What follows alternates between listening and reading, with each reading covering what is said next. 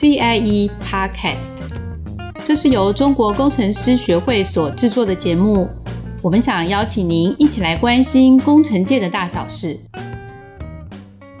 以工程师来讲，我觉得工程师的地位，我不觉得在台湾工程师的地位会很高。可是你看你在 APEC 里面，各位有去去看过 APEC 国家的每个国家的机场的海关，它有个 APEC 快速通关柜台，为什么？因为人家觉得工程师是国家最重要的基石。大家好，欢迎再度收听 CIE Podcast。Hello，大家好。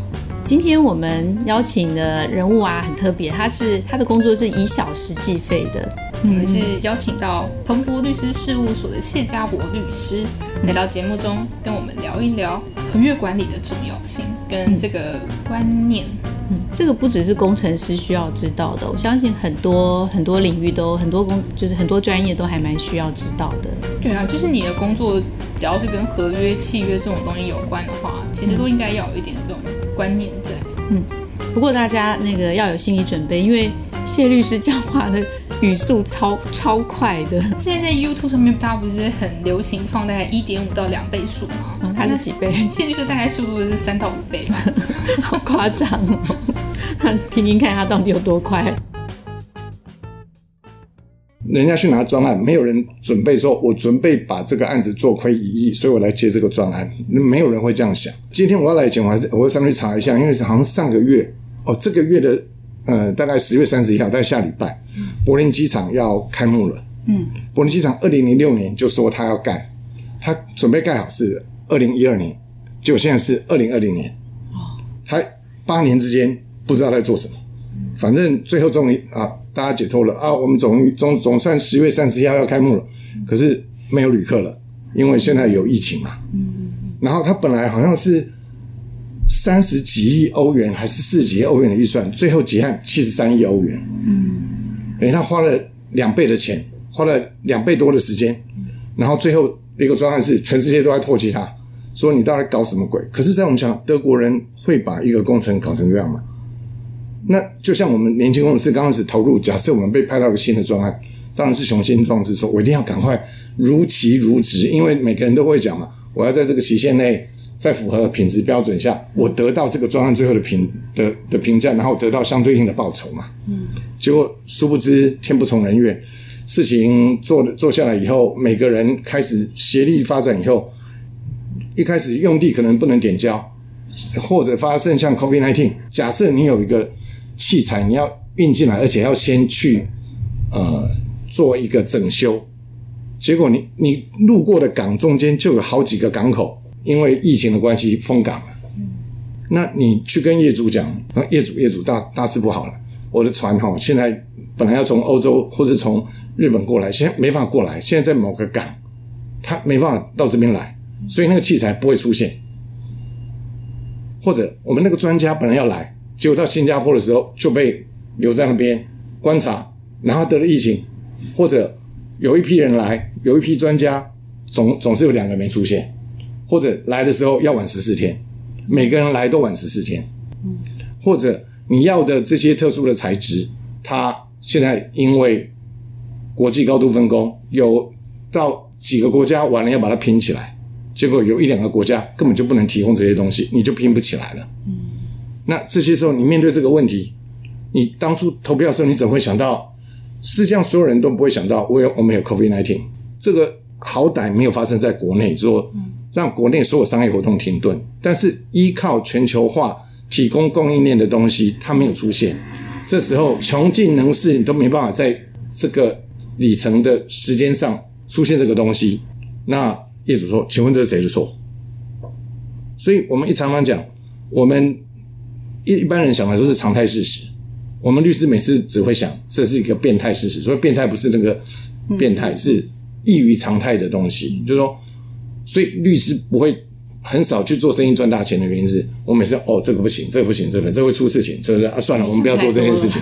所以我们律师从来不会建议人说，我跟你讲这个是大好机会，你赶快去投资，这绝对不行。我们看，我跟你讲，你这个契约哦，我们看会不会成功，我不晓得。我看这个这个这个哦，这可能会失败，你自己想清楚。悲观主义者。对，没有，就总是 因为到我们事务所来处理的时候，其实在国外律师有很很多面向，律师上可以去白宫游说，或是去那个参众两院游说立法，好，这个是。然后运动经纪人，对不对？然后很多处理签约前的前置作业的问题，要找律师来做，然后请他当顾问，最后才是真的不行了，变成败战处理投手，意思就是说啊，我们要吵架了。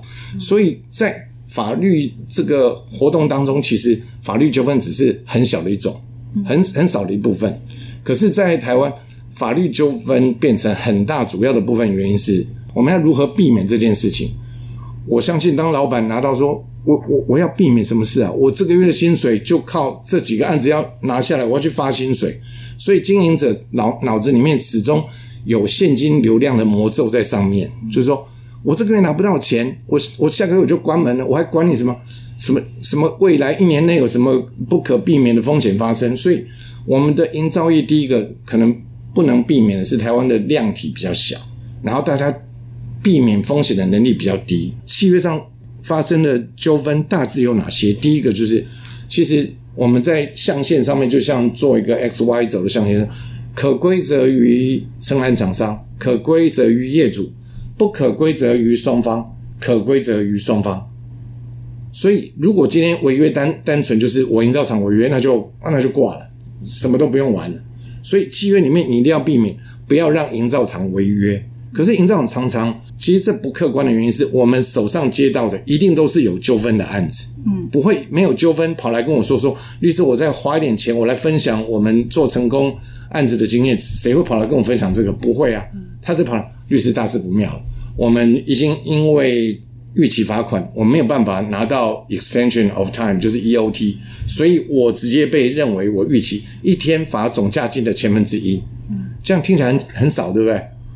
如果你的金额是一百亿的话，你一天好像是一千万还是一百万，你一个月就三亿啊，一个月就罚三亿。你这一百亿的工程，我不觉得你可以赚到五亿，但是你只要 delay 一个半月，你这所有的努力都付之一炬。嗯，那。更何况你要拿一百多亿，你现在现在投入一百多亿，就跟业主拿回一百多亿，你的过你手的现金就要一百多亿啊！这么大的一个 project，如果在国外，我投资一百多亿，我干脆拿去放银行好了，就算是零点五趴我也没关系啊，我至少一定稳赚嘛，对不对？所以您刚刚讲说有一些呃风险，其实第一个是，如果是可归责于你，就是学艺不精，大家老板根本就没有中心思想，就想说啊这个案子很大，拿来转现金，所以我们就这样做。一点组织能力都没有，就做到最后 delay 了，然后连一点理由都找不到，单纯就要被罚钱。可是话说回来，工程师对这个专案的参与度，我常常去问，请问年轻的工程师，请问你在干嘛？哦，我在那个地方的工地。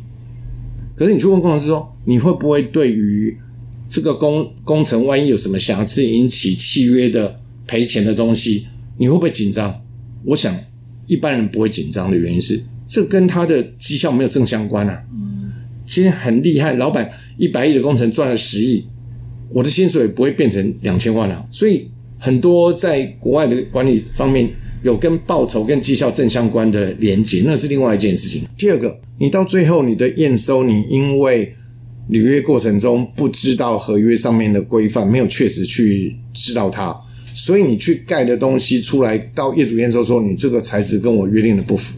或者你有瑕疵，一般会出一本施工计划书，上面也会对照你的规范，说我打算怎么做，怎么做，怎么做。所以你会讲说，我这个要采取什么？然后第二个材料要送审，对不对？我送审给你过了，你不能说我本来跟你说要送 Hitachi 的电电梯，今天拿去一个烂工厂随便组了一个木板弄弄啊，这就是个电梯，你不能这样讲。所以它有一个品质的要求跟品牌的要求，说这一级的，你们说 Hitachi 跟什么？呃，喜羊羊电梯是一样的，可是喜羊电梯从哪里来？不不晓得，我还是让你改进了，改正了，改正不了，除了刚刚的逾期罚款以外，你这些材质拿不到钱呢。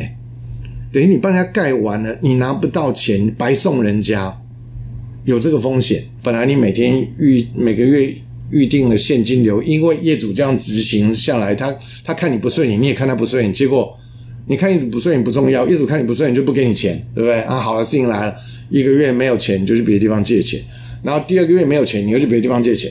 三个月看业主不对了，对不对？我们赶快再去用低价再标另外一个工程，然后再做一个工程以后，会发现那个业主，如果你很倒霉遇到三个烂不要说烂业主，三个跟你意见不一样的业主，你三个地方都不能拿钱，怎么办？就去地下钱庄又借钱。所以常常看到我们很多营造厂做到最后，一倒好几个工地倒，为什么？他这个工地 run 的不顺，就去赶快再标一个工程，再标一个工程。这些纠纷大致上就是，如果刚刚讲可归责于厂商的东西，你可能要负赔损害赔偿责任。那全部不可归责于厂商，那刚刚要分到底是可不可归责于业主？比如说像 COVID-19 业主说，除非这个毒是我放出去了，否则的话也不可归责于我，对不对？那不可归责你，也不可归责我，那我们要做怎么风险分配？你可以跟业主要钱，百分之百就是业主就你干的好事嘛。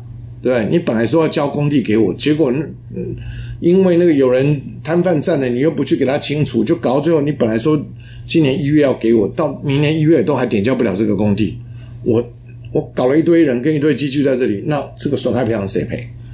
可是我还是要讲，为什么业主很不欣赏，客户很不欣赏事前付钱给律师，可是，在事后如果你被罚了五亿。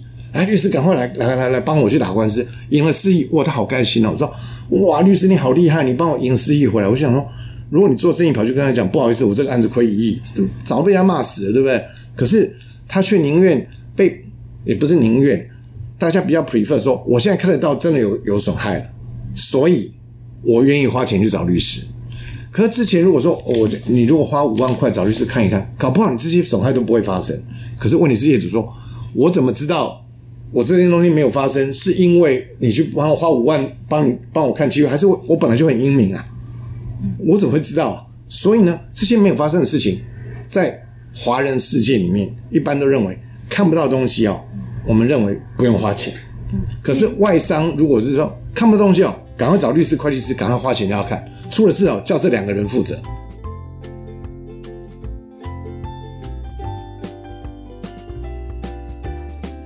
在前面听完谢律师讲的这些，会发现说哦，原来国内外啊对合约管理这些观念真的有蛮大的差异耶。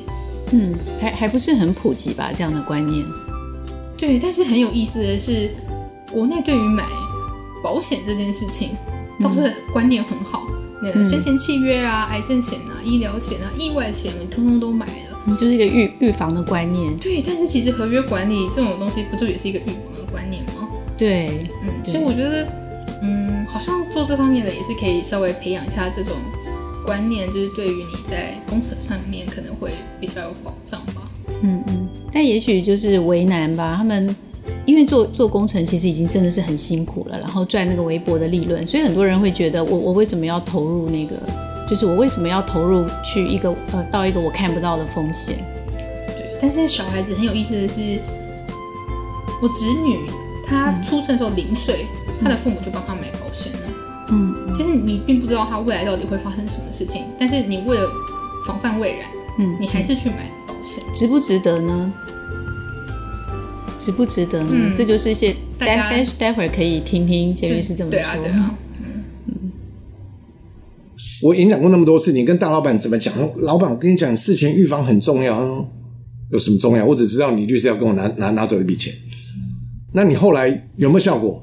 没发生事情，也不见得就是你的功劳，所以会产生这个问题。这个纠纷的面向，有些是因为契约的设计使然，有些是执行面的时候。我我今天讲，我不知道我讲的是不是一定对。如果你打合约管理师，不是律师哦，是合约管理师。你上网打，全台湾只有一家公司在争合约管理师，中鼎公司就是要做海外的比较多，他要需要合约管理师。为什么？因为你到海外去跟人家厮杀，或者国外拿的工程就动辄几百亿。我的 PM 如果我的专案经理跟你承诺一个，没有合约管理师在跟在后面讨论这件事情，在英国可能叫 quantity survey，就是质量管理师，他一定要管着说，我我可不能由得你这这匹马开始乱跑，跑跑跑哪里去？所以我一定要在有限的方预算里面得到一个最佳的报酬率，我一定要控制这件事情。可台湾就缺了这个东西，就是说我们。每个工程师都不觉得这个是他要控制的东西，因为老实讲，老板没赋予我这个使命嘛，对不对？第二个，我们工程里面又缺少一个专门管理合约的人。那这个这个权限呢，你又不能去跟工地主任讲，工地主任你听我的，我是合约管理师，你绝对要听我的。这个是我们目前会产生的一个困境。律师有很多事情不是日常生活都可以介入的，嗯，除非你是 in house 的律师，就是说我就派一个律师到你们去做，但是 in house 的律师又不是这个方面领域的专家，所以他根本就无从知道，他只是被动说，哎，你有事情来问我，所以律师比较是被动式的。可是我刚刚讲，你刚合约的纠纷其实主要是主动式的。我老实讲，工程师比较不知道合约执行的时候，在什么时间拿出什么东西是最适合的一个方式。嗯，第二个，我讲这样。如果现场的工程师一定觉得我在讲风凉话的原因是，我跟你讲，OK，工程师，我跟你讲，这这个业主的主张不合理，你明天写一封信去指责业主，说他这样不对，请他给你钱。那工程师讲说，你又不在现场，我写这样去，有的业主会说，你把信赶快给我收回去哦，嗯，你不收，我让你工程做不完。这时候你难道会讲？我就跟你拼了，你不会这样想吧？嗯，我们律师事务所，因为我们做工程的比较多，或者做专案的比较多，我们少去建议当事人说，你就去跟他拼了。嗯，因为拼的人不是我，我在旁边呐喊，你去吧。啊，被砍是是你被砍，不是我被砍。所以讲风凉话很快嘛。所以律师常常会被认为说，律师你又在讲这些风凉话。我要是有那些哈，我就想去做律师就好。我做这干嘛？对，我刚刚讲合约管理就是说。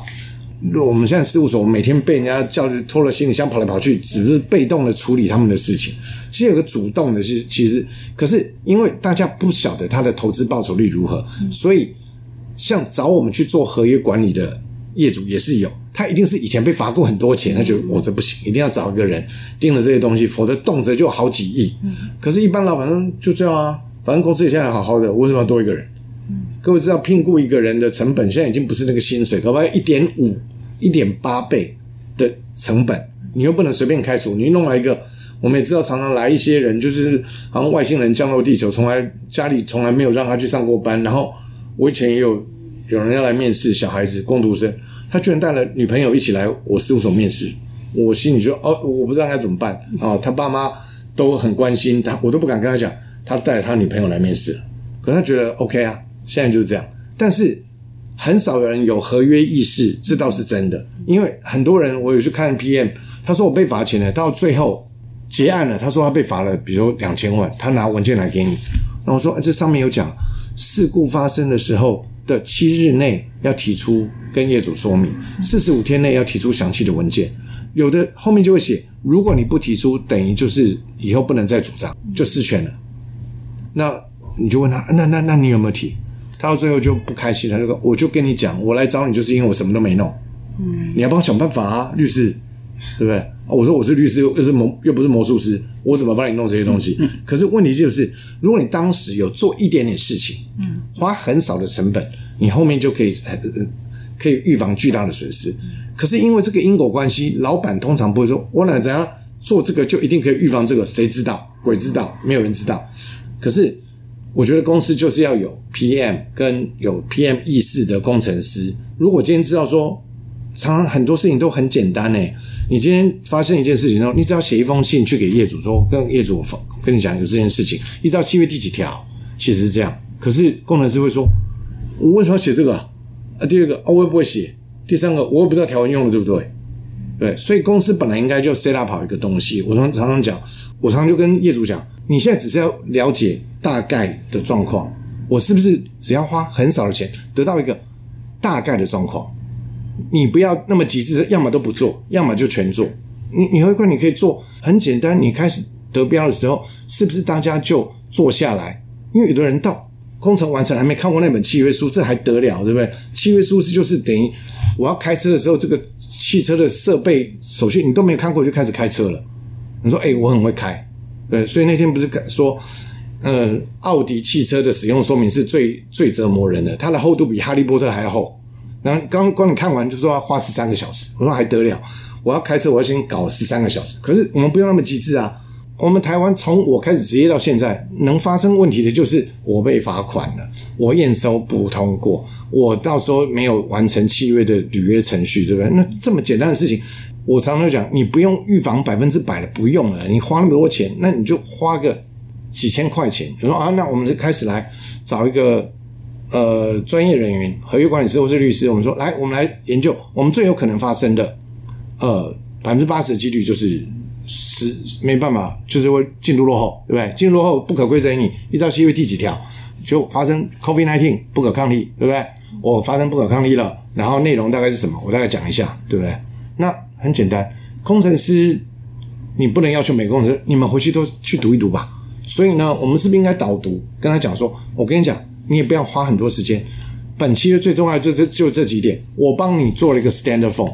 当你弄好以后，麻烦你把这些都填进去，然后 send 回来给一个人帮你 review 完以后，你就寄给业主说：“我跟你讲这件事情，总好过你什么都没弄啊。”那你说可以百分之百预防吗？不行啊，那又怎样？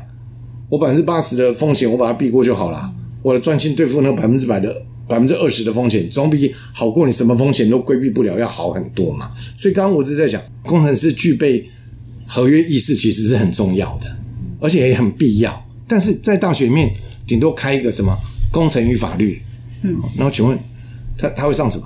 我跟你讲，我要上民法，我上采购法，那上完啊，然后嘞，对你到最后实务上面没有做。第二个，他没有办法了解，因为他经验不足。土木工程师其实哦，我其实有个问题就是，土木工程师坐在这里面的时候，他根本不知道他以后面对的世界是什么世界。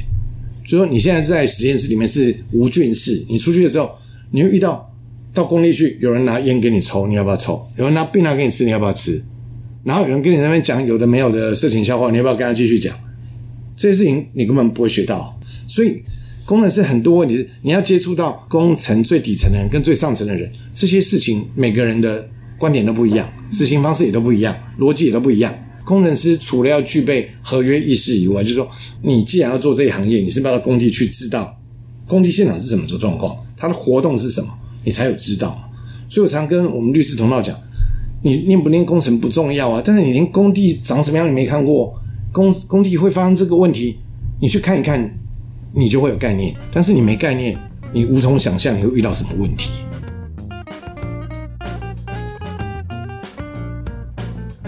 今天谢律师提点了一个蛮棒的观念，就是合约管理，呃，到底值不值得？应该大家心里面已经有了一个答案。